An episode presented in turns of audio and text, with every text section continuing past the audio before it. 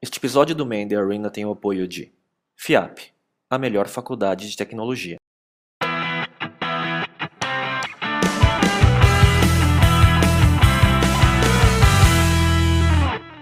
Oi pessoal, eu sou o The Arena, a gente está no episódio número 38 e eu sou o Léo Cuba.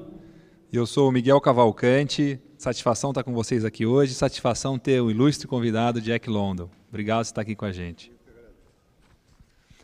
Jack, por favor, conta um pouco o histórico, quem que é o Jack, de uma forma bem resumida. Sei que você tem uns, muitas coisas já feitas, né? Muitos, muitas conquistas, mas para a gente possa conhecer um pouco da sua trajetória até agora.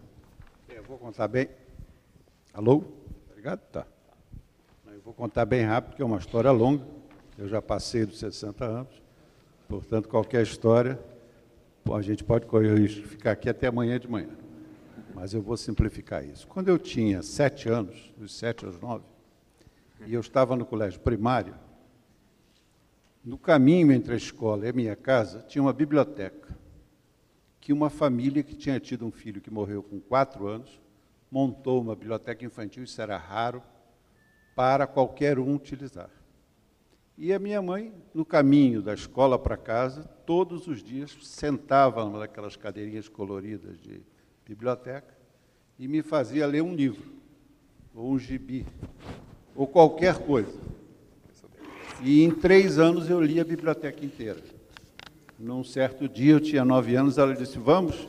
Eu disse, não precisa, já li tudo que tem aí. Isso, evidentemente, marcou a minha vida. O hábito e o gosto pela leitura, pelo conhecimento e pela informação entrou muito cedo na minha vida. Quando eu tinha 10 para 11 anos, no Rio de Janeiro, que é onde eu moro, há um grande colégio público chamado Colégio Pedro II, que é um colégio que tem 150 anos, foi criado por Dom Pedro II, e na época era o grande colégio que o país tinha.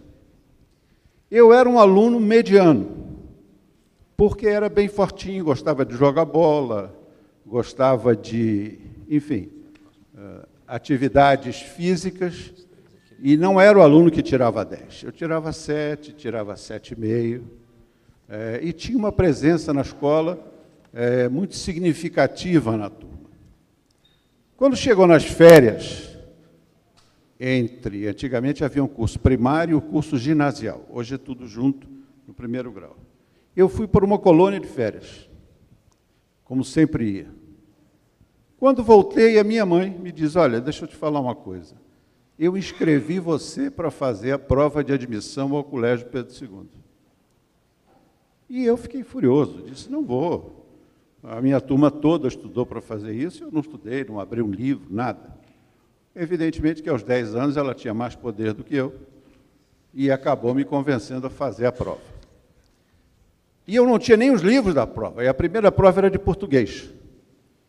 Ela então pediu emprestado à mãe de uma outra aluna, que era a primeira aluna da turma, o livro de português, que chamava-se Nova Gramática Portuguesa. E ela me deu o livro e disse: Olha, estuda isso aqui.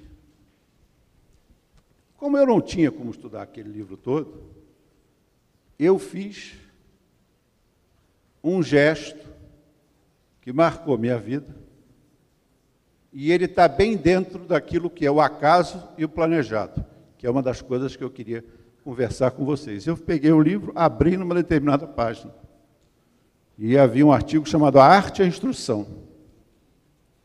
E estudei esse artigo durante seis dias. Eu sabia ele de cor. Sabia os substantivos, os adjetivos, os pronomes, os complementos verbais, eu sabia aquilo de cor. E digo, bom, eu espero que com o estudo dessa página eu possa fazer a prova. Fui para o colégio. Num lápis, a minha mãe riscou com gilete o seguinte texto: A pressa é inimiga da perfeição. Porque eu fazia tudo com muita, muito ânimo, com muita vontade. E lá fui eu fazer a prova. Sento na cadeira, quando viro o texto da prova, o que, que era a prova? A arte e a instrução. E aí eu fiz a prova em 10 minutos. Para desespero da minha mãe, eu fui o primeiro aluno a sair do colégio. E ela, aos berros, dizia: Eu falei para você. Não é possível, você tirou zero. E eu disse, eu tirei 10, mãe. Que 10 o quê, menino? E pronto, e ali fomos para casa. Três dias depois, sai a relação de nota de português do Colégio Pedro II. Então, quando eu entrei no colégio, eu era o menino que sabia português. Vejam que coisa curiosa. Por uma página que abri num livro que foi emprestado. E isso marcou a minha vida daí para frente. Os professores me chamavam para ser monitores de outras turmas, para dar aulas de português, para ouvir aulas de latim. Eu estudei latim e grego. E minha vida foi por aí. Aos 20 anos, eu tinha certeza que a minha vida seria uma mistura de livros, tecnologia e cinema, que era uma coisa que me apaixonava muito. E dediquei toda a minha vida a esses três setores. Quando eu tinha 20 anos, isso em 1970, trabalhei em uma empresa e lá criei um produto chamado Matriz Econômica Brasileira, que foi o primeiro conjunto de informação sobre o país que o país teve. Ninguém tinha isso. E resolvi utilizar o único computador que tinha no Rio de Janeiro, que era um mainframe da IBM, na única empresa de tecnologia que tinha no Rio de Janeiro, para produzir esse trabalho. E daí para frente a minha vida foi uma sequência de experiências com tecnologias. Cada tecnologia que eu usava, eu sempre procurava se aquela era mais importante, aquela era mais atual. E a vida me ensinou que nenhuma tecnologia é permanente. Quando a gente imaginava que tinha chegado a um ponto de algo muito especial, de repente vinha a obsolescência e aquela tecnologia já não servia para nada e passei por várias experiências de tecnologias. Em 1995, eu tinha uma empresa de consultoria a editoras, a empresas é, que trabalhavam na área de educação. E um dia uma dessas editoras me pediu para ir aos Estados Unidos para ver o que era um produto novo que tinha no mercado, que ia revolucionar a educação, que chamava-se CD-ROMs. Já havia alguns no Brasil, textos, imagens, uma beleza. E lá fui eu, para Nova York, conversar com a Doubleday, que é uma editora americana, que tinha muitos CD-ROMs. Claro que o CD-ROM, depois de um ano, deixou de ter qualquer importância e talvez nenhum de vocês conheça o que é um CD-ROM, porque eles já não existem há mais de 20 anos. Quando eu estava nessa empresa, vendo os CD-ROMs, escolhendo livros numa lista, entrou um rapaz na sala e disse assim: Não, esses aí, e apontou para uma linha de CD-ROMs, nós inclusive já estamos vendendo pela internet. Isso foi junho de 95. E o rapaz saiu, eu fiquei quieto ali. Continuei a minha conversa com o diretor da empresa, no outro dia voltei para lá. E ao invés de primeiro procurar o diretor, procurei esse rapaz. E disse para ele, mas o que é esse negócio de internet? Vender um livro pela internet, o que é isso? E ele me disse, olha, acabou de ser criada uma empresa em Seattle, chamada Amazon. E você dá para eles um resumo do livro e uma foto, e eles põem na internet e vendem o livro para as pessoas em casa.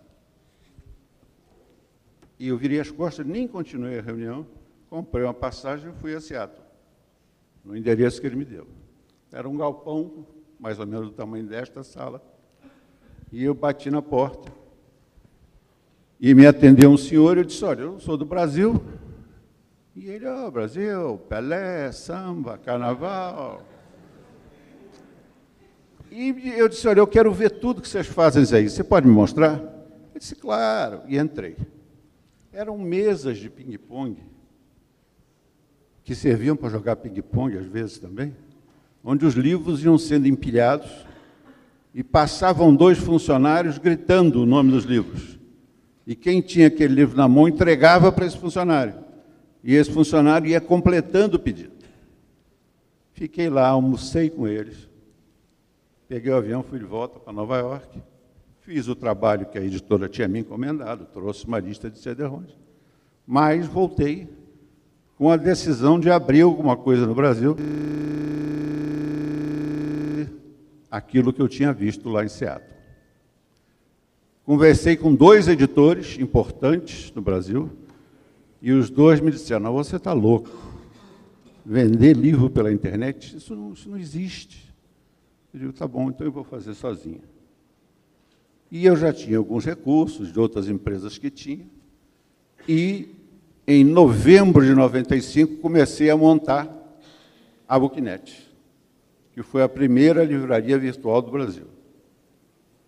Ela foi ao ar em 15 de janeiro de 96 e depois de 15 dias era um fracasso. Eu vendia quatro, cinco livros por dia. E os meus amigos editores dizendo, está vendo?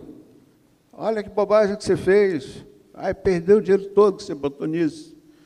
A pessoa que fez para mim o software da Booknet, e que eu tinha colocado como sócia na empresa, me, me procurou e disse, já podemos trocar o nosso contrato? Eu não quero mais ser sócio. Você me paga um tanto e eu te devolvo a parte que você me deu. Eu disse, está bem, não tem problema nenhum. E paguei ele em dinheiro e recuperei 20% do capital da empresa. Muito bem. Depois de um mês, de repente, a venda começou a dobrar, a triplicar de um dia para o outro. Em algum momento de 96, ali agosto, a Folha de São Paulo publicou uma matéria nas duas páginas centrais do jornal. De um lado falava da Booknet e do outro da Amazon. E com a marca da Amazon e com a carinha do Jeff Bezos, e do outro lado a marca da Booknet e um retrato meu. Isso foi um empurrão que nunca mais parou. Quando chegou 99, a empresa já estava mais do que consolidada, começaram a surgir propostas de venda da empresa. Umas mais agressivas, outras menos. E eu já tinha feito um primeiro agreement com um fundo americano. Quando um dia bate lá na minha sala, um cidadão magrinho com uma mochilinha nas costas e diz para mim: Olha, meu nome é Antônio Bom Cristiano, eu sou do grupo GP, nós temos amigos em comum e eu queria conversar com você. Eu digo: Pois não, senta, cafezinho, água gelada. E ele me disse: Olha, eu vim aqui numa missão de comprar a Buquenet. Mas com duas condições. Primeiro, nós queremos comprar 100%, que era o que eu queria. E nós queremos que o negócio seja fechado até amanhã de tarde. E assim foi. Em 48 horas, nós chegamos a um preço. Por uma coincidência muito grande, o advogado deles era o mesmo advogado que eu trabalhava e esse advogado serviu com duas equipes de advogados diferentes para fazer o closing da operação. E 48 horas depois de ter conhecido o Antônio Bom Cristiano, eu já tinha vendido a Booknet. Eu conto essa história dessa maneira porque é, acho que vocês têm que ter toda a percepção e todo o cuidado com o estudo, com a educação e com o planejamento. Mas jamais tirar da perspectiva de vocês a ideia do acaso, da oportunidade, do momento que aparece. E esses momentos são raros na vida. Recomendo a vocês a leitura de um livro chamado O Andar do Bêbado, que é de um cidadão chamado Mlodinov, esse livro já tem uns 10 anos, mas ele é excepcional. E ele mostra como a economia do mundo anda como um bêbado. As empresas andam como um bêbado. Vocês sabiam que a Nokia, 30 anos atrás, era fabricante de geladeira e fogão, ela fazia aquelas chapas. E um dia, alguém chegou na Nokia, um neto do fundador, e disse: Não vamos mais fazer isso, que isso não serve.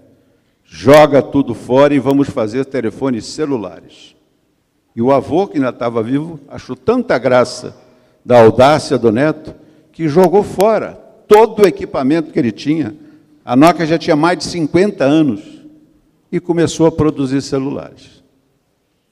Há um outro livro do Novo que está agora novo sobre o inconsciente e o seu a sua importância nas nossas decisões diárias, especialmente nas empresas.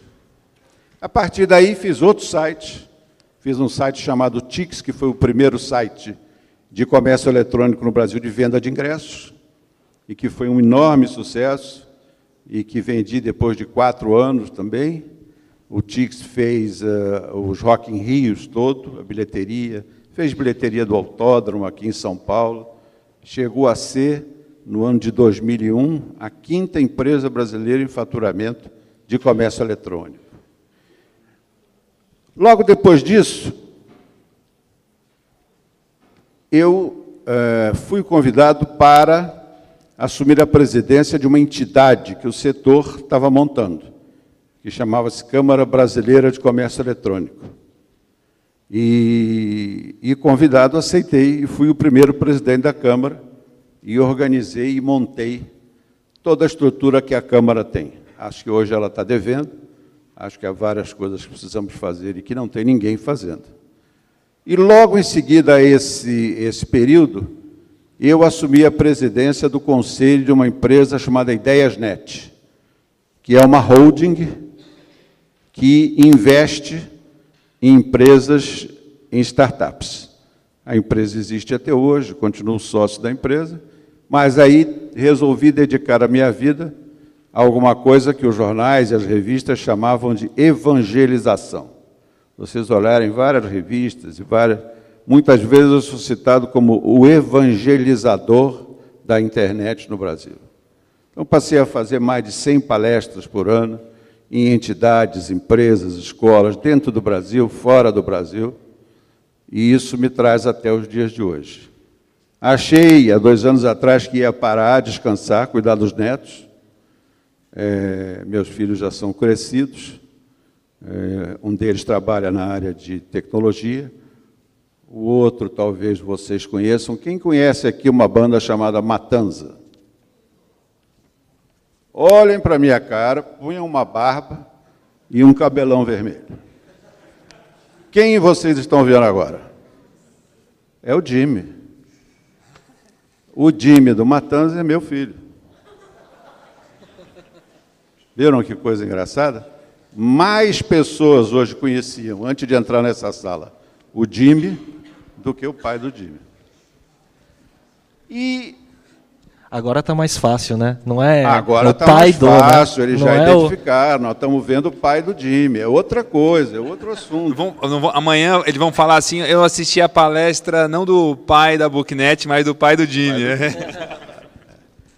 e hoje me dedico exclusivamente a projetos na área de educação, que eu acho que é a grande carência do país, e estou vinculado a dois projetos grandes de educação que vão ser lançados daqui para o final do ano. Então, acho que em 10 minutos consegui contar uma história de 64 anos. Obrigado pela paciência. Jack, é. e como você vê o, hoje o ecossistema de empreendedorismo tecnológico, né? Porque a gente está numa faculdade aqui na FIAP, uma faculdade preeminentemente de tecnologia, e, e você empreendeu o teu pioneirismo, principalmente na internet, foi numa época de linha de escada, de não tinha logística, né? E hoje quem está no e-commerce ou qualquer outra operação, você tem muito mais infraestrutura, mas é tão difícil quanto por alguns aspectos também, né? Que você executar uma ideia, né? Como você vê tudo isso? Não, o tempo que eu lancei a Booknet não havia nada, zero. O telefone era discado, não dava linha. É, a ligação caía depois de três minutos não havia empresas é, organizadas de delivery.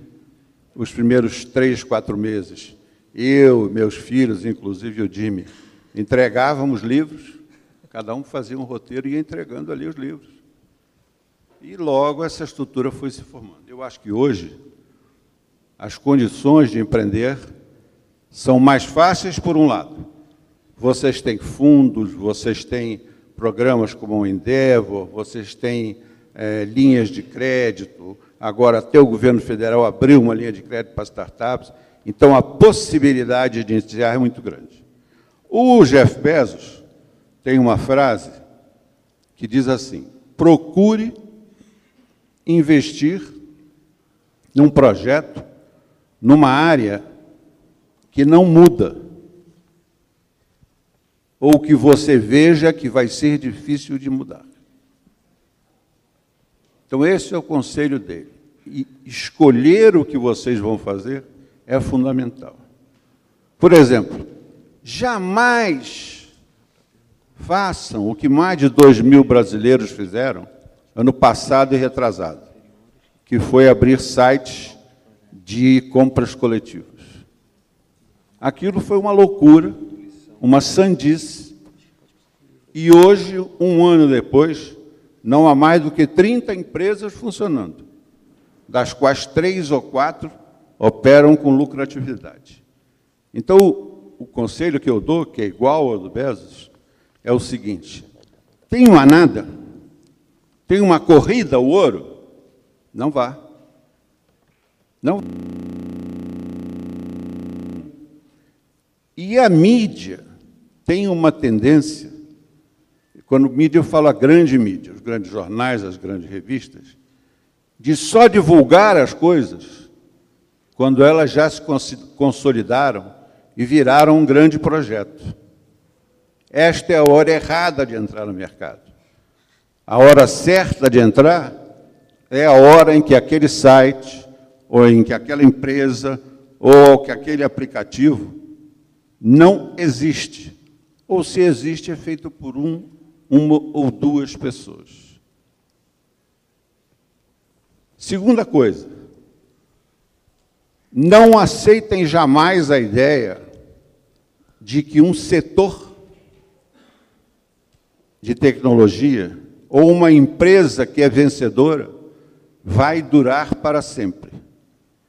Nenhuma empresa dentro da internet, das maiores, e eu acompanho isso desde 95, durou mais do que 10 anos na liderança.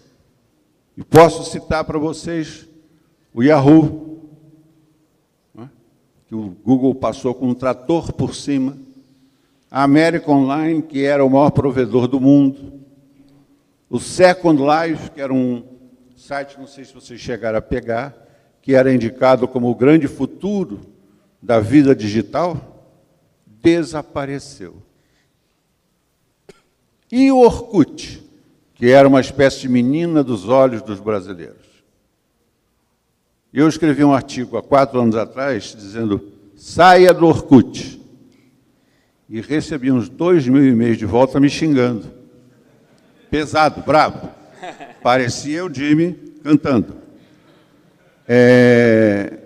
E agora estou lançando um livro, que a noite de autógrafos é amanhã aqui na FEComércio, se quiserem me dar o prazer da ida se não, está nas melhores casas do ramo, chamado Adeus Facebook.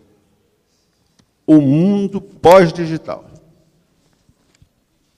Conta, conta o assunto, o mundo pós-digital. Então, depois você conta o, o, Adeus Facebook, que eu acho que é mais interessante o mundo pós-digital. O que, que é esse mundo pós-digital?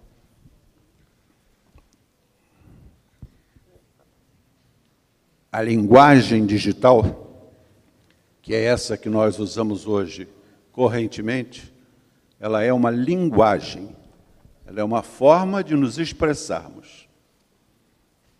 E ela é a quarta numa linhagem que começou há milhões de anos atrás. Quando o homem começou a se pôr de pé e a raciocinar, e viver em sociedade em comum, ele criou uma linguagem oral essa linguagem oral permaneceu a única linguagem que o homem sabia até 3.500 anos atrás. Veja só, durante bilhões de anos, nós só falávamos, não sabíamos escrever. Há 3.500 anos atrás, foi criada a primeira linguagem escrita organizada, não reproduzível. Não reproduzível. Ela mudou o mundo.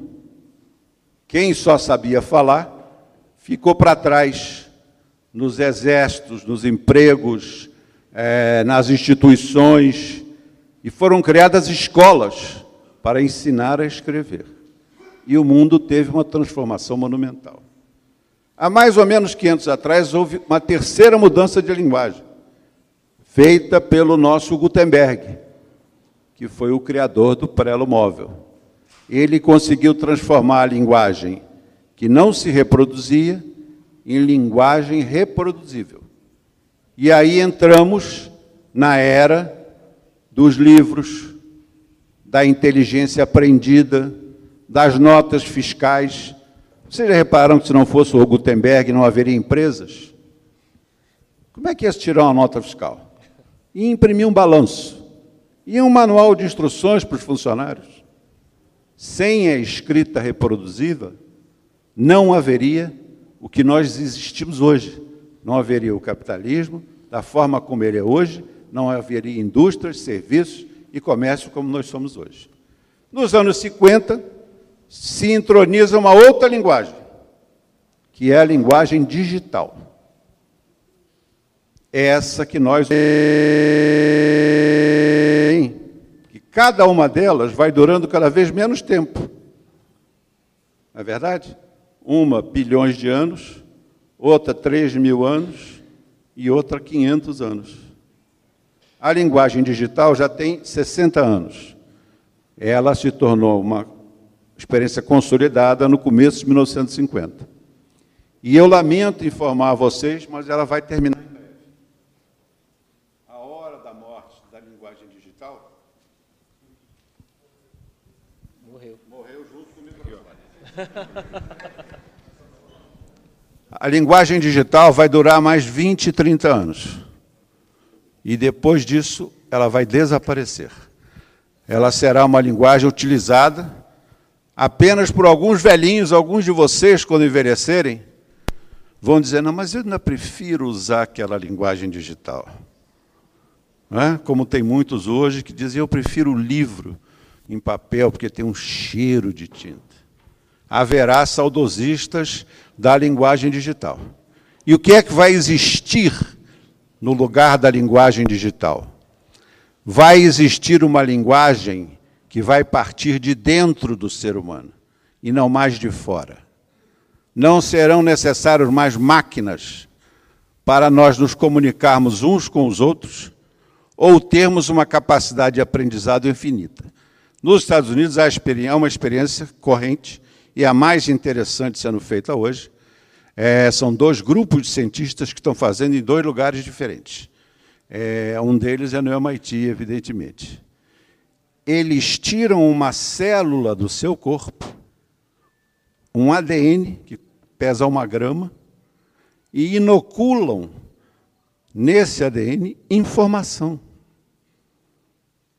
Com 4 gramas de ADN, você pode ter ao seu dispor todo o conhecimento do mundo até hoje. Você inocula nas 4 gramas, põe elas de volta dentro de você e a partir daquele momento o seu cérebro será capaz de reproduzir, se programar e trabalhar com todas aquelas informações. Vocês já imaginaram o que vai acontecer com a humanidade quando isso for uma prática real? E ainda é um experimento científico, custa 100 milhões de dólares fazer isso com uma pessoa hoje, mas daqui a pouco vai custar 50 milhões, 1 milhão, e com a tecnologia vai ter um dia que isso vai chegar a custar 100 reais, 200 reais. E você poderá fazer opções de conhecimento. Por exemplo, eu só quero conhecer futebol. Ou só quero o Corinthians. E você vai ter toda a história do Corinthians, com todos os detalhes, os gols, as expulsões, o juiz dos jogos, a condição do gramado, dentro de você. E você será uma enciclopédia ambulante sobre o Corinthians ou sobre o que você quiser. Deus me livre isso, pelo amor de Deus. Eu sou São Paulino, mas. Isso deve se tornar realidade daqui a 20 a 30 anos. Gostaria muito de ver, vou fazer um esforço grande para ver isso, mas vocês verão com certeza.